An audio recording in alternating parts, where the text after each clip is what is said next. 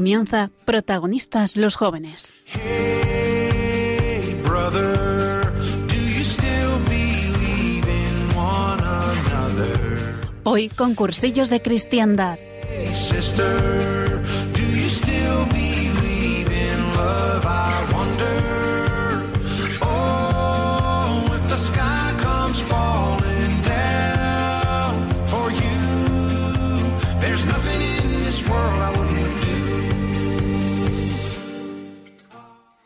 Bienvenidos un día más a Protagonistas los Jóvenes con cursillos de cristiandad en Radio María. Son las 11 y 2 minutos. Yo soy Esperanza Panizo y como siempre está conmigo Antonio Gómez. Buenas noches, Antonio. Muy buenas noches. Y hoy ha venido a charlar con nosotros nuestra queridísima cursillista Blanca de Arteaga. Buenas noches, Blanca. Hola, buenas noches.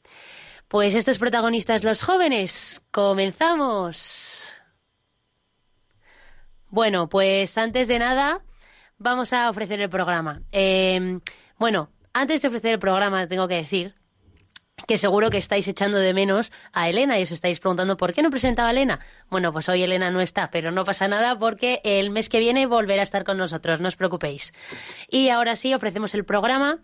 Eh, lo vamos a ofrecer por una persona muy especial que seguro que algunos de vosotros habéis tenido en vuestras oraciones estos, estas últimas semanas.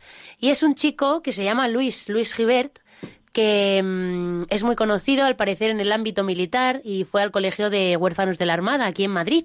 Y pues hace unas semanas tuvo un pequeño accidente y, bueno, un pequeño accidente, no, un gran accidente, perdón.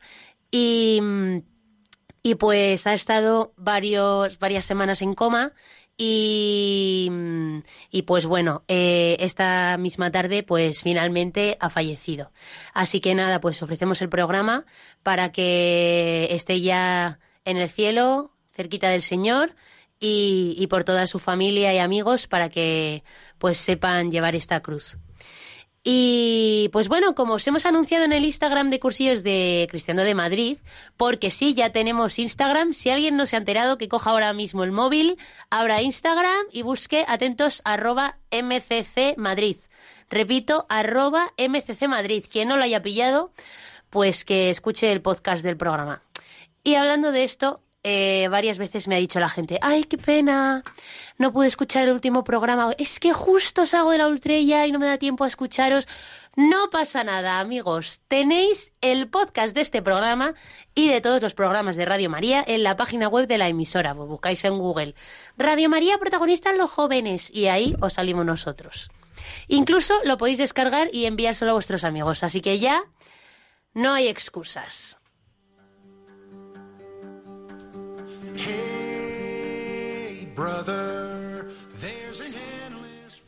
Bueno, ahora sí. Después de este paréntesis informativo, vamos a hablar ya con nuestra invitada. ¿Qué tal, Blanca? Hola, Antonio, ¿qué tal? Muy bien. Bueno, preséntate un poco, cuéntanos pues tu nombre, tu edad, a qué te dedicas. Bueno, yo eh, tengo 26 años, em, trabajo en una notaría y, mm, y, bueno, eh, estudié restauración de patrimonio e historia del arte eh, y actualmente espero, espero ponerme con las oposiciones cuando deje el trabajo de aquí a unos, a unos meses. Eh, bueno, también me caso el 1 de mayo, que ya aprovecho para pedir eh, oraciones. Eh, me caso con, con mi novio que se llama Arturo. Menos mal se casa con su novio. Sí. y no con otro. Y, y nada, bueno, yo he acabado aquí en, en Cursillos, eh, bueno, os cuento un poquito. Eh, he nacido en una familia eh, católica, eh, pues bueno, siempre, esto suena como a tópico, no lo- pero siempre eh, suelo contar que no es que sea familia católica, es que es familia muy católica, ¿no? Eh, nosotros, mis hermanos y yo, cuando íbamos en coche, pues a casa de mis abuelos, al colegio, a cualquier sitio, medíamos las distancias en misterios del Rosario. O sea, nosotros eh, teníamos todo así calculado eh, porque, bueno, en mi casa siempre la fe ha estado súper presente, ¿no? Y luego, bueno, pues como, como cualquier eh, niña en la adolescencia, pues la mía fue algo difícil. Soy la, la mayor de seis hermanos y, bueno, pues yo demandaba mucha atención. Y como no la recibía del todo, pues, eh, pues tuve una adolescencia así un poco rebelde. Y, y gracias a ellos, eh, mis padres siempre eh, me llevaron a cosas de acción católica y, estuvo, este movimiento estuvo muy presente en mi vida y en, uno, en una de estas me obligaron a ir a un campamento al que yo no quería ir con 15 años y, y ahí es verdad que empecé a ver como un ambiente distinto al que, al que yo tenía en ese momento y poco a poco fui eh, abriendo el, el corazón a la posibilidad de un encuentro con el Señor.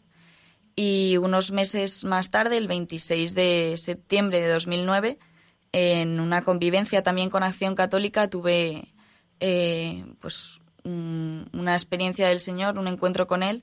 Eh, me sentí súper amada por Él y, la verdad es que a partir de ahí pues eh, cambió totalmente mi vida porque se convirtió en, en el centro.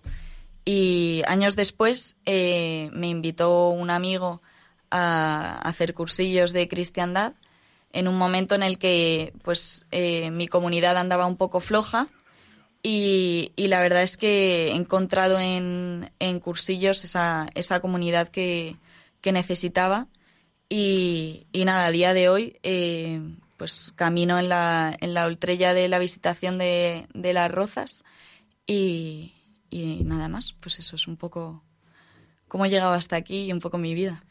Qué guay, qué guay, Blanca. Bueno, pues os hemos dado una pista y era que el tema de hoy estaba relacionado con el nombre de nuestra invitada. Y muchos lo habéis adivinado. Efectivamente, vamos a hablar sobre arte. Sí. Bueno, no apaguéis la radio todavía. Tranquilos, tranquilos que no os voy a dar una turra humanística. Porque el arte es muchas cosas, aparte del Museo del Prado, y precisamente pues de eso vamos a hablar hoy. Porque antes de nada, chicos, ¿qué es el arte? ¿Cómo lo definiríais? Puf, eh, yo creo que le voy a dejar a la experta, ¿eh?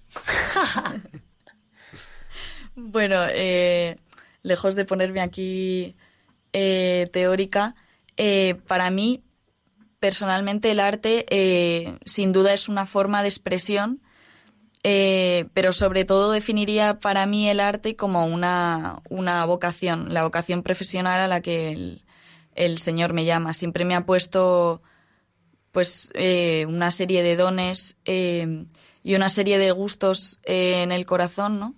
Siempre he escuchado a un sacerdote eh, que ha repetido muchísimas veces que al final la vocación del hombre y todas las pequeñas llamadas que nos va haciendo dan respuesta al deseo que tenemos en el, en el corazón. Y es verdad que a mí el, el arte, pues, mm, pues me expreso con eh, a través del arte, eh, a mí me transmite muchísimo el arte. Eh, yo a través de, de la belleza, a lo mejor de, de un cuadro, pues, eh, pues puedo rezar, puedo, puedo contemplar al Señor, ¿no? Y, y pues eso, básicamente. Antonio. Pues poco más que añadir. No, eh, Lo mismo, ¿no? Sí, no, o Retweet. sea, al final es pues esa expresión de, de lo que llevamos dentro, pues incluso hasta el arte abstracto, ¿no? Que muchas veces pues expresa pues lo que lo que llevamos dentro, ese deseo de, de, algo más, de pues incluso en muchos casos de, de Dios, el, el cómo refleja la belleza, el pues pero en todas las artes, ya no solo pues muchas veces hablamos de arte y nos vamos a pintura, pero eh, en todas las artes, cine, eh, yo que sé, música y que sería un buen tema, ¿no, Espe? Sería un buen tema. Llevamos planeándolo como desde el primer programa, pero todavía no ha salido. Y bueno, Espe, ¿qué es para ti el arte? Pues muy buena pregunta. Me, me agrada que me hagas esa pregunta, Blanca. Pues mira, eh, pues para mí el arte mm, siempre ha sido algo muy importante en mi vida, sobre todo pues desde, mm, sea, pues muy bien, como muy bien dice Antonio, eh, pensamos en arte e inmediatamente pensamos en, la pintura, ¿no? En lo que he dicho del Museo del Prado. Pero para mí el arte, pues siempre ha sido mucho más la música. Eh, entonces, para mí la música siempre ha jugado un, papel, un papel importantísimo en mi vida y siempre ha sido mi forma de expresarme, mi forma de sentirme comprendida, eh, pues también como decíais en la oración, pues siempre ha sido mi mejor forma de rezar. Y, y pues bueno, el arte eh, a día de hoy me parece algo importantísimo y que, pues fíjate, yo creo que no lo apreciamos como, como deberíamos y sobre todo no lo cultivamos como, como deberíamos, ¿no? Eh, a mí, por ejemplo, me da mucha pena eh, pues ver cómo las carreras de letras y de artes están cayendo y, y sobre todo mm, que desde los altos poderes se promueve un poco su caída, ¿no? Y a mí esto, pues, en general, es algo que me da mucha pena, sobre todo porque porque pues como muy bien tú decías, al final el arte es una herramienta de expresión, de expresión de lo que sea, incluso de expresión de la no expresión, es que sirve para todo, ¿no? Cuando no hay palabras, pues no pasa nada porque hay arte. Eh, me parece eh, el arte me parece una de las cosas que diferencia al ser humano de los animales. O sea, mmm, no sé, es donde se refleja todo lo que el ser humano es. Eh, y bueno, después de este speech, eh, pues eh, bueno, me parece muy guay que para las tres personas que estamos aquí el arte sea importante. Espero que para Elena también sea importante, porque si no la ha hecho, que es broma. Eh, bueno, Blanca, eh, nos has contado un poco qué significa el arte para ti, eh, que es muy importante para ti en tu relación con Dios, que, mmm, que lo ves como una vocación. Me ha parecido muy guay eso. Y yo me pregunto, eh, ¿cómo te acabaste inclinando por esta rama profesional? Porque, mm, claro, yo a lo mejor es que mmm, lo he hecho mal, pero por ejemplo en mi caso yo cuando elegí estudiar eh, humanidades y periodismo realmente no me paré a pensar si era mi vocación, si era lo que Dios quería, como que yo lo cogí porque me gustaba y punto, ¿sabes? Y mm, porque pensaba que iba a disfrutar haciéndolo. Yo es que soy muy poco mm, consecuente también, pero bueno. Eh, entonces yo me pregunto, en tu vida, aparte de, de en tu relación con Dios, ¿Qué ha pintado el arte a lo largo de, a lo largo de tu historia? Eh, ¿Por qué ha sido importante para ti? ¿Cómo has acabado decantándote por esta rama profesional? Un poco, no sé, ¿por qué historia del arte y no matemáticas? pues es que la verdad, eh, o sea, la respuesta es muy fácil porque nunca he... O sea, sí he contemplado otras opciones, pero siempre he tenido claro que, que era lo que, primero era lo que el Señor me llamaba, eh, era lo que se me daba bien y era lo que me gustaba. Entonces, eh, pues podía tener dudas entre bellas artes, historia del arte, arquitectura, restauración, pero siempre, siempre iba en esa línea, ¿no? Eh, al final me decanté por, eh, por restauración porque es verdad que yo siempre he sido eh, muy curiosa, muy inquieta y siempre me han gustado pues mm, cosas muy diversas, ¿no? Y decantarme por Bellas Artes eh, implicaba perder eh, pues a lo mejor muchas, muchos otros, muchos otros ámbitos, eh, como por ejemplo el tema de bueno, el tema de las ciencias, como química, biología, etcétera, ¿no? Y me parecía una carrera muy completa, pero es verdad que siempre siempre supe que, que, me iba a dedicar a algo de esto. Es verdad que luego ya, pues, eh, salí de la carrera y tal, y, y, lo que empezaba como una especie de trabajo para unos meses, pues al final se alargó un poco más y bueno, llevo ya en el, en el mundo de, de las notarías, pues eh, casi tres años va a ser. Eh, pero bueno, es verdad que me ha costado tomar la decisión de de dejar la notaría y dedicarme a lo que realmente me gusta. Eh, pero al final yo creo que también eh, tenemos que, poner los dones al servicio de Dios, ¿no? Y entonces, si a mí me ha dado unos dones muy concretos, yo tengo que yo tengo que utilizarlos, ¿no? Y ponerlos eh, a disposición de, de bueno, a, a disposición de todo el mundo, ¿no? Porque yo creo que también eh, para eso, para eso los tengo, ¿no? Qué bien. Eh, y decías que, que a ti, pues por ejemplo, ver un cuadro te servía para rezar. Y, y yo creo que hay gente que se va a estar preguntando, pero ¿qué tendrá que ver el arte con Dios? ¿Cómo, cómo puede ser el arte un instrumento de evangelización? Por lo menos desde tu experiencia, desde tu testimonio, ¿cómo puede ser el arte un instrumento para transmitir a Dios? ¿Cómo te llega a ti Dios a través del arte? ¿Cómo llevas tú a Dios a través del arte? Pues, em, bueno, la verdad es que eh, yo hace unos años empecé precisamente con, con Elena, que no está hoy, eh, una especie de proyecto, pero que iba más por el rollo empresarial em, y al final era para ganar dinero, ¿no? Queríamos, eh, pues, montar como una especie de empresilla eh, para mm, con láminas para decoración infantil y bueno ese tipo de cosas eh, a través de bueno utilizando mis ilustraciones ¿no?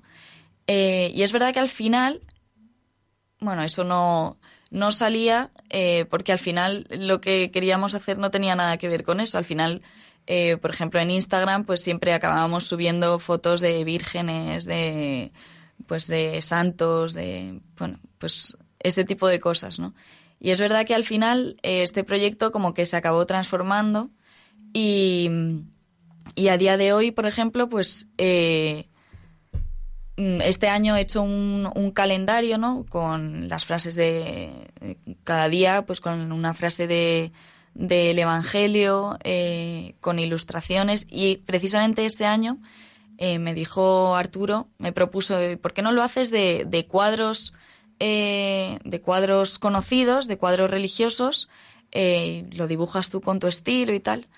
Y entonces, eh, bueno, cuando empecé a hacerlo, la verdad es que me había determinados cuadros que te ibas fijando en determinados detalles, ¿no? Por ejemplo, el cuadro que puse en el mes de, en el mes de enero, que era la Sagrada Familia del Pajarillo de, Murillo. Mm, y viendo ese cuadro, eh, me acuerdo que había, había momentos en los que me quedaba un buen rato mirando, eh, fijándome en la mirada de San José, eh, porque me transmitía muchísima paz, ¿no? O, o veías pues los gestos de el gesto de la Virgen, el trabajo de la Virgen, no sé, determinadas cosas que me transmitían un montón. Y entonces, a raíz de eso, pues bueno, fui subiendo en, en la página web, estoy subiendo pues una meditación que hace un, eh, un sacerdote de mi parroquia eh, acerca del cuadro, ¿no?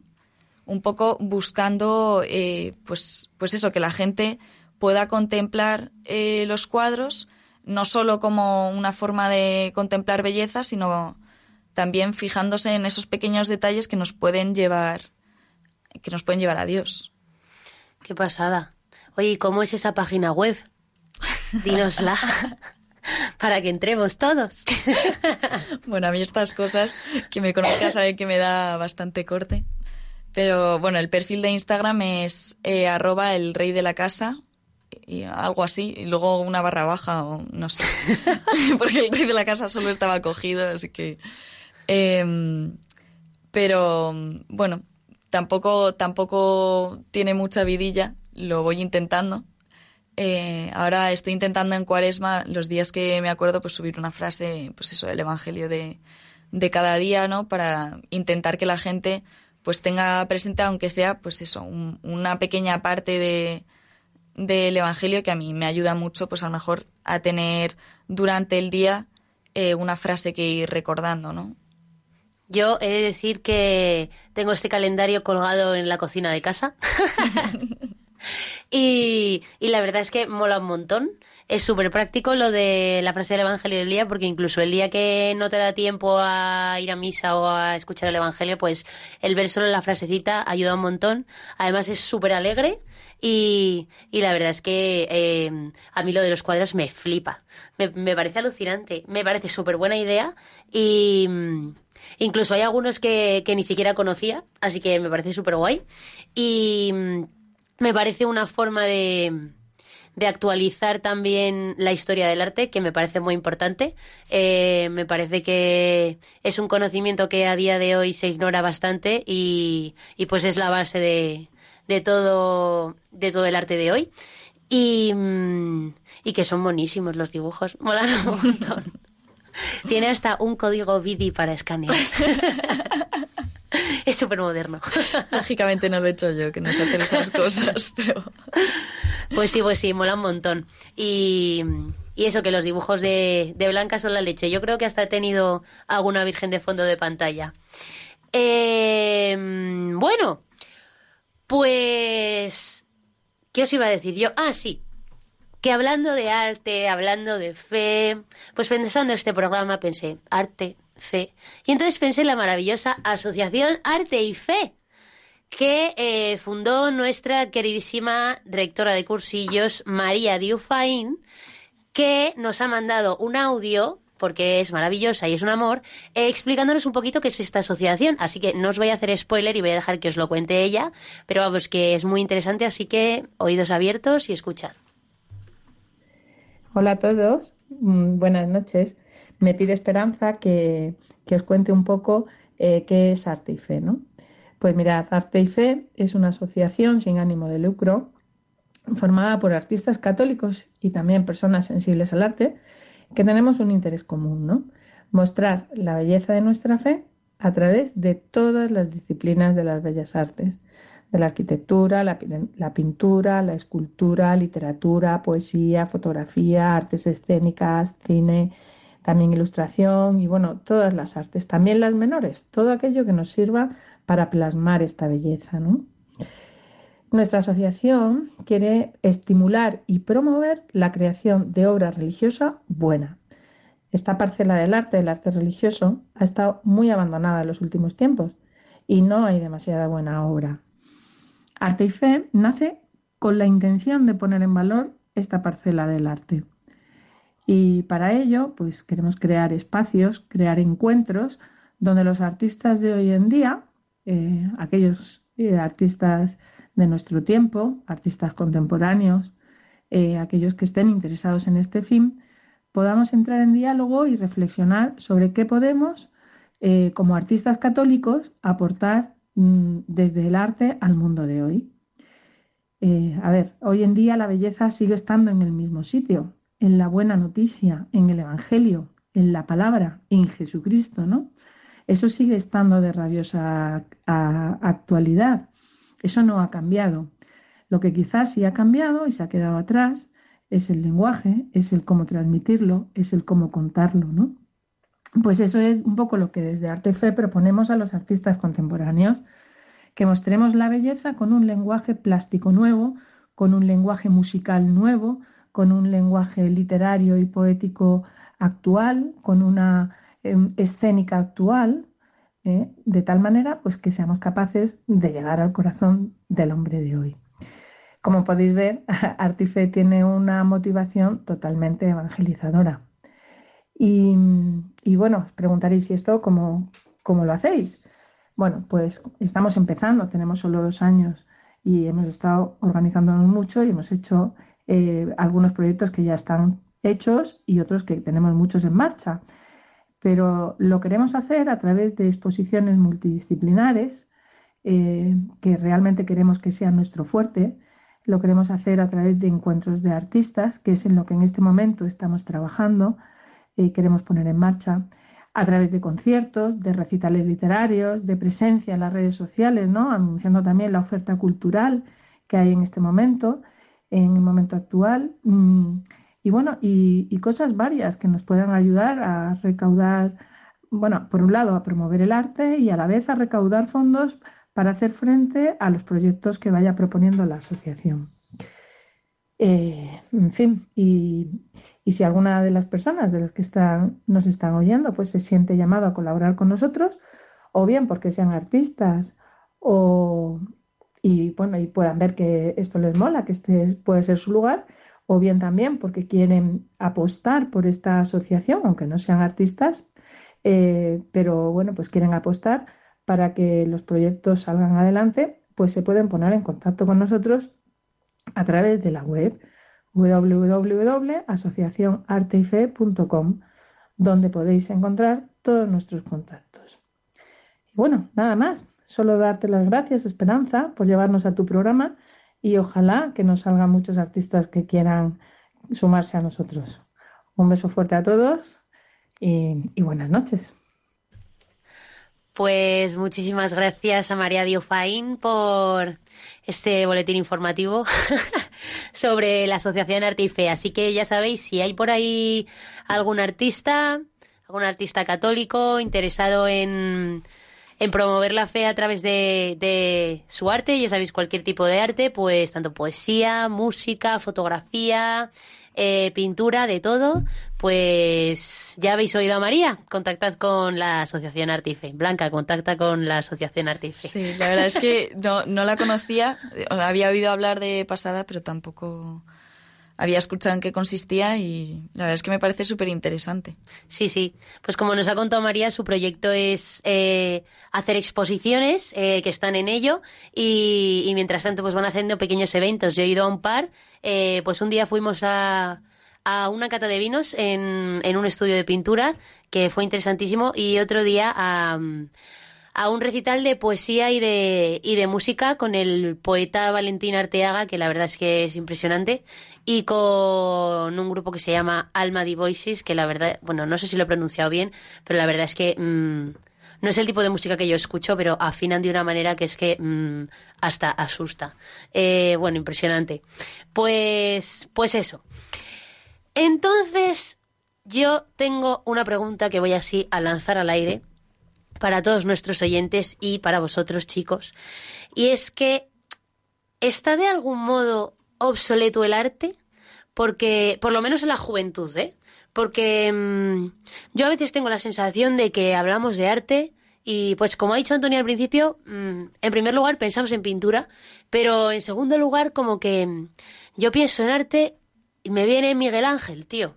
Y no me viene ningún pintor actual, ni me viene la música, ni me viene la fotografía, ni me viene el cine. Y, y me parece mal, tío, me parece mal. Porque mmm, tengo la sensación de que el concepto de arte en nuestra sociedad, o por lo menos en la juventud, está de alguna forma obsoleto, pero porque... Mmm, o sea, bueno, en realidad no sé por qué. De hecho, lo pregunto para intentar llegar a algún tipo de conclusión. Pero, pero eso que por lo menos en la juventud yo lo veo mucho. Yo digo que, que estudio humanidades y lo que me dice la gente es, ¡uh, qué aburrimiento! Bueno, primero me preguntan qué es eso, pero luego me dicen que qué aburrimiento, ¿no? Y, y digo, jope, qué rabia, ¿no? Que es verdad que yo de otras carreras a lo mejor también lo puedo decir, pues porque no es mi vocación y ya está, pero, pero igualmente me puede parecer interesante, pero yo siento que a una persona le dices, vamos al Museo del Prado y, y dice, no, gracias, ¿no? Y, y a mí eso me da mucha pena. ¿Y por qué el arte es aburrido si, es la expresión suma de, de las cosas bellas, la expresión suma de las emociones, de lo más íntimo del ser humano? Eh, lo cual te habla directamente de Dios. O sea, por lo menos en los cristianos y los no cristianos, pues, aunque no te hable de Dios, si es que es igual. Eh, ¿Se ha quedado el concepto de arte atascado en el barroco y no ha sabido evolucionar? ¿No ha sabido salir de ahí? Eh, ¿Es que hemos perdido los seres humanos la pasión por la belleza o, o al menos nos hemos quedado en algo superficial? Eh, ya sabemos la belleza en, en la ropa que nos ponemos. Eh, es que falta actualidad en el arte, eh, faltan artistas o falta promoción del arte. Y sobre todo, una pregunta barra conclusión a la que yo he llegado. ¿Puede estar ligada la pérdida de interés por el arte con la pérdida de lo interés por lo trascendental? Hmm. Porque yo creo que al oír hablar de arte, de arte nos viene a la mente el rollo cultureta, intelectual, aburrido, pedante y, y, realmente no pensamos que hay muchas formas de arte nuevas. Pues por ejemplo lo que hace Blanca con el rey de la casa. Que, que por cierto no decimos lo del rey de la casa a modo de publicidad. Blanca no nos paga por publicitar su, su web. Ni nosotros. Podría Blanca, pagarnos, podría pagarnos, pero no la vamos a obligar. Eh, y... Eso, ¿qué pensáis de todas las cosas que he dicho? Bueno, yo la verdad es que eh, justo eh, hace una semana o así lo hablaba con una hermana de, de Arturo, que es, eh, es monja en el Colegio Mater Salvatoris. Me contaba que, que los niños de hoy en día eh, lo que les falta es creatividad. Entonces, es, eso es lo que les cuesta como más desarrollar, ¿no? Es verdad que estamos como muy sobreestimulados y, y tenemos todo mm, como muy fácil, ¿no? Yo, yo de pequeña cuando me aburría, en mi casa mm, mis padres no nos, bueno, no había tele, ¿no? Entonces es verdad que yo cuando me aburría o me pegaba con mis hermanos o, o hacía Gran puzzles o, o me ponía a pintar, ¿no? Y yo creo que, y luego mis hermanos, por ejemplo, eh, lo han desarrollado sobre todo con el tema de la música, ¿no? Y, y yo creo que es verdad que, que al final el aburrimiento o la gestión de tu tiempo de otra forma, ¿no? Te ayuda como a desarrollar eh, esa creatividad que, que es algo que, por muchos dones que tengas y por muy artista que seas, es algo que tú tienes que, que desarrollar, ¿no? Y, y entonces es verdad que, mm, bueno, me contaba, me contaba la hermana de Arturo que, que en el colegio están empezando a hacer talleres de creatividad y que al principio le decían a los niños, eh, les daban a lo mejor un folio en blanco y les decía, pues hacer lo que queráis. Y claro, el niño no sabía qué hacer porque está acostumbrado a que le den unas órdenes concretas y que le digan algo concreto. Y, y claro, si no desarrollas eso, pues, eh, pues te encuentras an- ante un folio vacío y no sabes qué hacer con él, ¿no?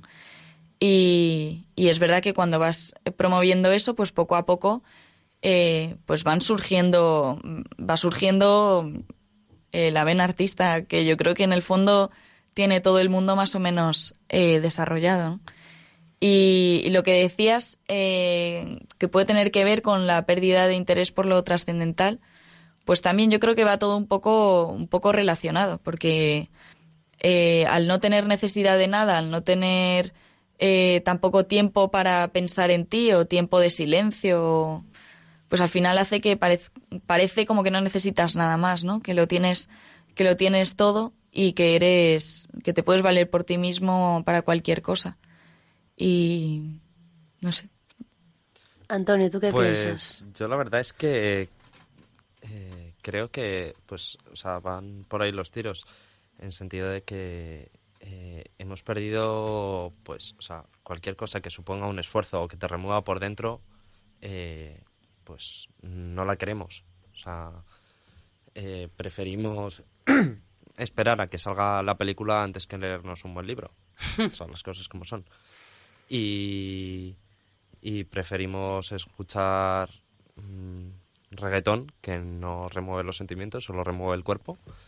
Y antes que, yo qué sé, un- una pieza clásica que, que de verdad te, te remueva o, o pararte en un museo, lo que decía de Blanca de, de que no tenemos tiempo para pararnos y, eh, y mirarnos a nosotros mismos, pues mucho menos vamos a tener tiempo de pararnos a mirar eh, un, un cuadro en el Museo del Prado media hora a estar contemplándolo. Tengo unos amigos que el otro día, bueno, unos amigos que son ya bastante mayores. ¿Son Irene y eh, Pablo? ¿Qué no? No, no, no. No, no, no. Eh, que de hecho me acabo de ir de cursillo con uno. eh, que el otro día pues se fueron al Museo del Prado a rezar el rosario eh, contemplando pues eh, pues los misterios que tocaban ese día eh, pues con cuadros porque además de su reunión de grupo eh, uno también ha estudiado historia y del arte y, y, pues eh, se lo iba explicando y tal. Y, y claro la gente o sea que iba de pasada por los cuadros se quedaba flipando que pues cuatro señores estuvieran sentados delante de un cuadro y encima rezando. O sea es que vamos o sea yo me quedaría loco.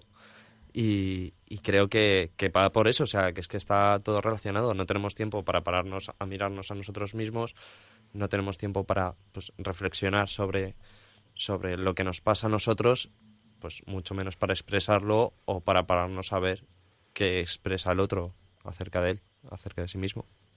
Qué guay. Me parece la leche lo del Rosario en el Museo del Prado, tío. ¿A que sí? Yo cuando La verdad es que nunca lo había oído. Pues Qué guay. a mí es verdad que, pues eso, por, por eh, tener el rol de, de chica que ha estudiado historia del arte y que, pues eso, si has estudiado historia del arte tienes que saber muchísimo y, tal. Eh, pues muchas veces me han pedido lo típico de, pues acompáñanos a un museo y cuéntanos y... Y la verdad es que la experiencia que yo tengo, porque es verdad que a, mi alrededor sí que, eh, por, lo, por lo que he estudiado y por donde me he movido, pues sí que la gente a mi alrededor sí que tiene interés por el arte. Eh, y a lo mejor yo no percibo eso, ¿no? Igual como lo percibes tú. Pero, mm, pero sí, lo que he vivido muchísimo es que a lo mejor eh, que cuesta mucho centrarse en algo, ¿no? Que a lo mejor em, que lo que cuesta es eh, pues tener una mirada que sepa a lo mejor apreciar lo que tienes delante. Que a lo mejor llegas al Museo del Prado y, y lo que te sale es, pues llegas a una sala y la ves en cinco minutos, ¿no? Hmm. y que a lo mejor lo que cuesta es pararse y realmente apreciar, eh, saber apreciar lo que tienes delante, ¿no? Por esa, por esa cultura a lo mejor de hoy en día de consumismo, de ir consumiendo a lo mejor experiencias o consumiendo lo que tienes delante, ¿no? Entonces como que al final eh, yo sí que percibo que la gente como que se tiene mucha capacidad como de asombrarse por el, por el arte, pero que, esa, que, ese, que ese asombro dura muy poquito, ¿no? Es como que tú estás eso delante de un cuadro eh, lo ves y ya lo has visto. Y no, mm. y no te paras a realmente observarlo, ¿no? Y además yo creo que es sobre todo una admiración de, Joel, que ha pintado esto es un máquina, ¿eh? Yo no pinto esto ni en 10 años. Vamos, yo es una de las sensaciones que tengo porque pinto fatal. Suspendí plástica en tercero la ESO. Pero, mm, pero sí, me parece que tenéis toda la razón. Y, y a pesar de estar de acuerdo con lo que habéis dicho, eh, a mí también me parece muy importante, y, esto me he dado cuenta estudiando la carrera, eh, y un poco también en mi vida social, porque yo también he ido, he tenido mi, mi racha, y yo creo que todavía la conservo un poco de, de intelectual pureta, pues si no era con el arte, pues podría ser la música, ¿no? Que controla un poco más del rollo indie, malasañero, eh, que al final acaba siendo un poco de superioridad, ¿no? De superioridad de esta intelectual pedante que pone nervioso. Em, pues yo como que con el paso del tiempo me parece súper importante que nos alejemos de eso. Y, una cosa que decimos en la oración de San Pablo es eh, pues que pedimos ayuda para saber captar los signos de los tiempos. Y a mí me parece que que el arte tiene que hacer también esto, ¿no? Que no la, o sea, lo tiene que hacer la evangelización, pero como hemos dicho que el arte es una forma de evangelizar y una forma de rezar, pues también tiene que ser capaz de captar los signos de los tiempos, ¿no? Y, y, los artistas tienen que ser capaces de esto. Y nosotros, si como artistas queremos transmitir a Dios, también tenemos que ser capaces de esto, porque pues si los vemos que los jóvenes no se mueven, pues movámonos nosotros, ¿no? Como artistas o, o como lo que sea. Y, y, entonces, pues por eso me parece muy importante que, que resaltemos formas de arte en la actualidad, porque pues como hemos dicho ya cien veces, no solo están los cuadros del Museo del Prado, que por cierto hay más museos, chicos, pues está el Museo Thyssen, el Museo Reina Sofía del Romanticismo, tenéis un montón. Eh, por ejemplo, mi favorito es el Thyssen, no el Museo del Prado, así que... Eh, pues eso, me parece muy importante reivindicar formas de arte eh, más actuales, ¿no? Pues que, que, sí que llegan a la gente, que porque nosotros de primeras no lo califiquemos como arte, no quiere decir que no lo sea. Eh, pues como puede ser, por ejemplo, el cine. Eh, yo creo que nos cuesta calificar el cine como arte. Y, y por ejemplo, pues eh, es una forma súper buena, tanto artística como de, como de evangelización. Pues un montón de películas cristianas que en mi vida, por ejemplo, han sido súper importantes. Eh, para mí, pues, eh, ¿cuántas vidas ha podido cambiar la película de la pasión de Mel Gibson? O, pues, por ejemplo, a mí la película de, de Pablo Apóstol, creo que es el título concreto, Apóstol de Cristo, puede ser. a mí esa película me flipó. O, o por ejemplo, la música, pues eh, qué importante es lo que están haciendo grupos como pues como Hakuna Group Music, ¿no? Que mm, los españoles nos vemos todo el día eh, condenados a escuchar a Hillsong, que al final pues ni siquiera son católicos. Y, y pues qué importante es la labor de grupos como Hakuna, eh, su labor artística, que nos ayuda a un montón de personas a rezar, ¿no? Eh, un montón de espectáculos eh, teatrales, como pueden ser los musicales, el musical de 33. O sea, yo creo que en mi historia de, de fe, eh, el musical de 33 fue súper importante. Y me parece que, mm, o sea, que es verdad que también es criticado por tres personas, pero a mí me parece que, que puede acercar a muchas personas a Dios. O pues incluso ilustradores que están en las redes sociales, como puede ser Blanca, como es otra ilustradora que está ahora, que está siendo muy conocida, que es Patti.t, que tiene unos dibujos preciosos. Eh, no sé, que a mí me parece que, que el arte y la evangelización tienen que ir de la mano del conocimiento de, de los signos de los tiempos. Y, y sobre todo que si el arte es una forma de evangelización, pues que, que entonces eh, eh, hacen falta más, más artistas cristianos y, y más cristianos artistas. No sé si estaréis de acuerdo. Totalmente. O sea, es que no sé, o sea, yo tengo varios amigos también que están ahora montando un grupo, que estamos intentando grabar un disco también de, de música católica, de, o sea, porque sentían la necesidad de, de expresar la experiencia que han tenido ellos. De, y, y pues lo que decías, o sea, sí, hay grupos como Hilson, eh, Hakuna, pero que al final tu experiencia es tuya. Y, no todas las experiencias de la gente se corresponden con Hakuna, con, con Hilson, con, Total. con Maldita Nerea. Es que. o sea, mucha gente Maldita Nerea, identifica grupo para su rezar. experiencia religiosa con Maldita Nerea. Sí, o fuera sea, bromas, eso, totalmente. o sea, eh, pero eh, pues hace falta muchísima más riqueza porque eh, hay tantas experiencias como, como carismas, como personas hay en la iglesia y necesitamos gente que, que se dé y que ponga, como decía Blanca, sus dones al servicio de la iglesia porque, porque es una maravilla. Sí, totalmente. Yo iba a decir un poco, un poco eso, ¿no? Repetir que al final, bueno, pues cada uno que piense cuáles son los dones que le, que le ha dado Dios y, y si ves que con alguno de esos dones tú puedes, eh, puedes evangelizar, puedes ayudar a la gente a acercarse al Señor, pues al final es hasta una, una responsabilidad, ¿no? Y, y que hay que ser, hay que ser generosos, no, no se puede guardar uno eh, el regalo que te hayan dado, no te lo puedes guardar para ti, tienes que compartirlo. ¿Qué pasa, chicos? Bueno, es que a mí este tema me encanta. Podría estar hablando de este tema un montón de horas. Pero, mm, pero el tiempo se nos acaba y estoy muy contenta porque tenía muchas ganas de presentar nuestra nueva sección del programa que todavía no tiene careta, no tiene musiquita, pero la tendrá. Y eh, os voy a decir el título. Es un título maravilloso. Algunos lo conoceréis por Instagram. Un fenómeno viral en las redes sociales llamado Las Turras de Sucede. Sí, señor. Con Nacho González Rodrigo, que hoy no está aquí en persona, pero bueno, nos la nos ha grabado su turra en diferido. Y nada, pues eh, si alguien no sabe lo que es una turra, pues es algo parecido a un rollo, ¿no? Pero en cortito. Eh, nada, es una... mm, Pues nada, es un poco de así de información sobre un tema que puede parecer súper intensito, pero es un conjunto de curiosidades que, que es súper interesante. Y, mm, y lo hace muy guay. Y si Dios quiere, pues le tendremos eh, cada mes una, una turrita de sucede. Así que nada, vamos con. Vamos a escuchar la, la turra de hoy. Hoy voy a hablaros de Ernesto Cardenal. What if I'm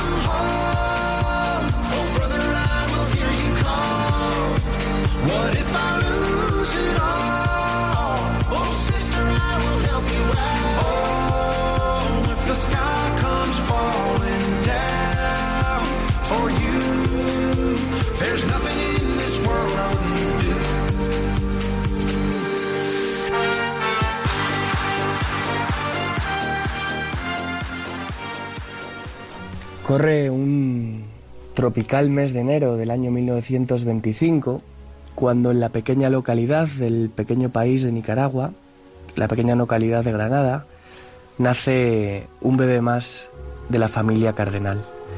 La familia Cardenal es una de las familias más importantes del país, un país pequeño, Y como miembro de la misma, pues pronto fue a cursar sus estudios primarios nuestro pequeño Ernesto Cardenal a Managua y posteriormente sus estudios universitarios a Estados Unidos. Terminados sus estudios universitarios en filosofía y letras, Ernesto Cardenal viaja a Europa. Era algo muy común en la élite latinoamericana de aquel entonces. Él ya era un poeta. Por ese entonces lo que no era todavía era sacerdote. Cuando vuelve a Nicaragua en el año 50, entabla amistad con los círculos intelectuales del país, todos con un marcado corte soviético marxista. En ese momento, en ese país, existía una dictadura de corte autoritario, la dictadura de Somoza. Este grupo de jóvenes revolucionarios, militares, intelectuales, que se ponen frente a esta dictadura eran conocidos por razones en las que no me voy a meter, no voy a hablar de Lucio Sandin, por supuesto que no, como los sandinistas. Estos irán al castigo eterno y los que resultaron justos irán a la vida eterna. Perfecto, se puede decir que con Cristo empezó el pensamiento revolucionario.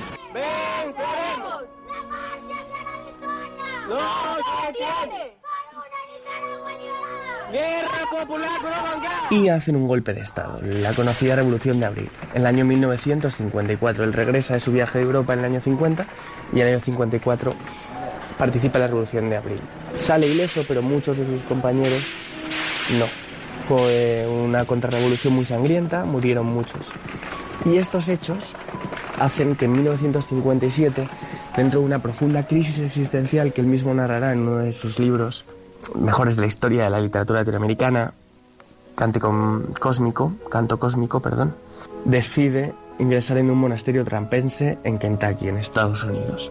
Conoce mm, a Thomas Merton, un personaje muy relevante en todo el pensamiento ideológico religioso de izquierdas, que le influye ya definitivamente. Después de algún desengaño amoroso, propios de una etapa de noviciado, en 1959 abandona el monasterio para irse a Cuernavaca, en México, a estudiar teología dogmática y se ordena sacerdote en Managua en 1965.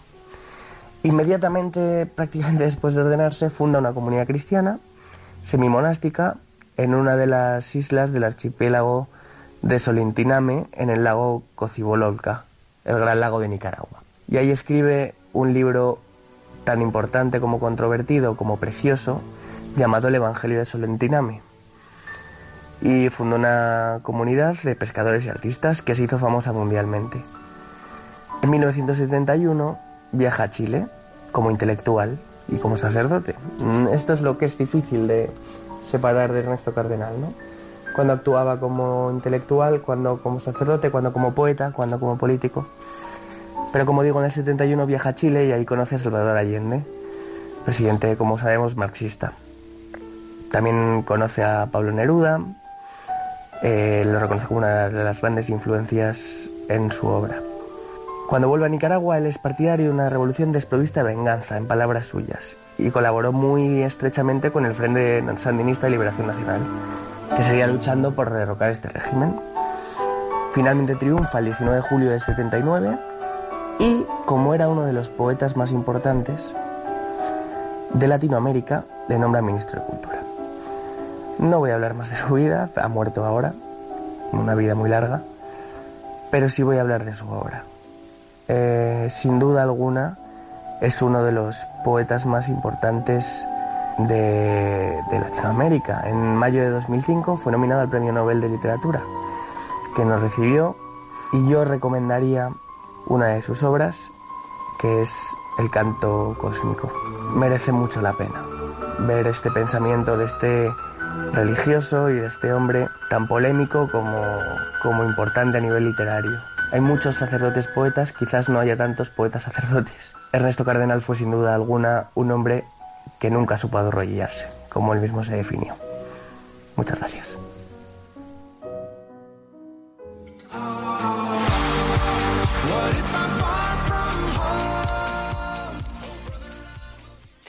Pues muy interesante. Muchas gracias, Nacho, por tu turra de hoy. Eh, muy interesante, muy polémica, muy controvertida la historia de, de Ernesto Cardenal, que pues como nos ha contado Nacho, pues acaba de fallecer, no sé si fue ayer o anteayer. Eh, eh, bueno, Nacho no ha contado porque le dije que le dije cuenta la parte mala, pero con caridad. y, y como que no ha querido ahondar mucho en el tema, pero vamos, que yo es verdad que no estoy muy puesta, pero sí que sé que le creo que no sé si fue Juan Pablo II, sí que hay vídeos, no sé si es bueno, uy, qué follo me estoy haciendo, eh, que sí que hay documentos de de que Juan Pablo II no le gustaba mucho su labor, tal. Pues por esto que ya escuchando el audio resulta polémico, ¿no? Que, pues cuando he dicho Cristo fue el primer revolucionario, pues, uff, ¿cómo justificar una revolución política desde la fe? Pues, pues mal. Eh, pues es uno de los principales representantes de la teología de la liberación, pero del comunismo ya nos hablará eh, Monse. Eh, en un programa próximo que todavía no sabemos cuándo es, que nos hablará sobre su TFG y que está siendo de, de un tema bastante relacionado. Eh, y sé que el Papa Francisco hace un año le, volvió a permitir eh, ejercer de sacerdote y, nada, eso que ha muerto esta semana. Y si os interesa, pues buscáis en Wikipedia y os informáis un poco. y, y nada, bueno, Blanca, muchísimas gracias por venir. Eh, te vamos a, someter a una de nuestras pruebas clásicas en las que mm, está científicamente testado por nuestros investigadores de confianza, o sea, yo, em, que esta prueba permite conocer plenamente las intimidades de la psicología de nuestros invitados. Entonces, eh, te vamos a someter a nuestra ronda relámpago y te la va a hacer Antonio. Antonio, mm, es tu primera vez haciendo la ronda de relámpago, ¿cómo te sientes? no liarme. Miedo me das. No, no, no, bueno, tranquila. nada, simplemente responder las preguntas que te va a hacer Antonio eh, lo más rápido que puedas, sin pensar. Y, y nada, yo creo que cuando acabe el año, Antonio, deberíamos hacer un ranking de, de nuestros invitados para ver quién es el que mejor ha hecho la ronda relámpago. Bueno, he de decir que yo la primera no estuve, me tendré que escuchar el podcast. Muy bien. ¿Eh? ¿Ves? ¿Ves? Escuchad nuestros podcasts. Esto sí es publicidad. pues nada, chicos, cuando queráis. Venga. Si solo pudieras comer un plato el resto de tu vida, ¿cuál sería? Macarrones con tomate. Qué ricos. ¿Cuál es el sitio más bonito en el que has estado? Cantabria. La canción que más contenta te pone. Madre tierra de Chayán. ¿Playa o montaña? Montaña. ¿Tortilla con o sin cebolla? Con cebolla. No sabes. Cuando vas a un bar, ¿qué pides? Fanta de naranja o cerveza. ¿Eh? ¿Cuál es el santo al que le tienes más devoción? Eh, no me puedo quedar con uno. El Padre Pío o eh, Santa Madalena Sofía Barat. ¿Cuál es la última peli que has visto? Novia por contrato. ¿Algo divertido de cuando eras pequeña? Esto es que no se puede hacer porque dais muy poco tiempo para pensar. Claro. Eh, pues nada, eh, un- siendo pequeña, un día con, con mis primos, eh, era muy pequeña, ¿eh? Eh, un día con mis primos, eh, bueno, uno de ellos, estábamos en la piscina y uno de ellos me empezó a llamar culito bonito. Entonces yo empecé a, a llorar desconsoladamente eh, y me fui corriendo a, a contárselo a mi madre, que me habían insultado, me habían llamado culito bonito. Entonces es la típica anécdota que se cuenta siempre en mi familia cada vez que alguien quiere humillarme un poquito. ¿Y pasaje del Evangelio bonito. favorito? Eh, la oveja perdida. Wow. Muy bien, Blanca, has superado nuestra prueba. Muchísimas gracias. Bueno, pues, ah, sí, es verdad que Bueno, decir antes, una cosa. antes de nada, eh, bueno, un pequeño, un- una pequeña petición y es, eh, Daniela, que nos estás escuchando, eh, te espero en cursillos, ¿no? El siguiente, bueno, pídele a Antonio el calendario, lo tiene ahí a mano. O sea, ahora se lo pides, ¿vale? Ahora hacemos captación en directo. es broma. Bueno, pues nada, chicos. eh, Blanca, muchísimas gracias por acompañarnos Nada, esta noche. vosotros, ha sido un placer. sido un placer tener tu testimonio.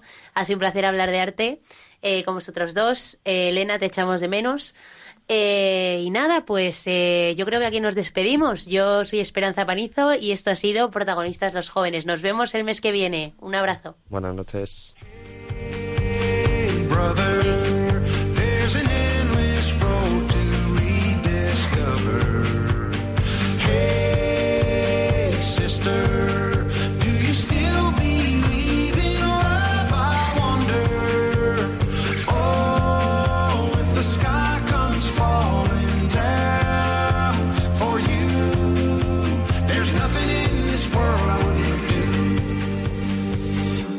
Han escuchado Protagonistas los jóvenes, hoy con cursillos de cristiandad.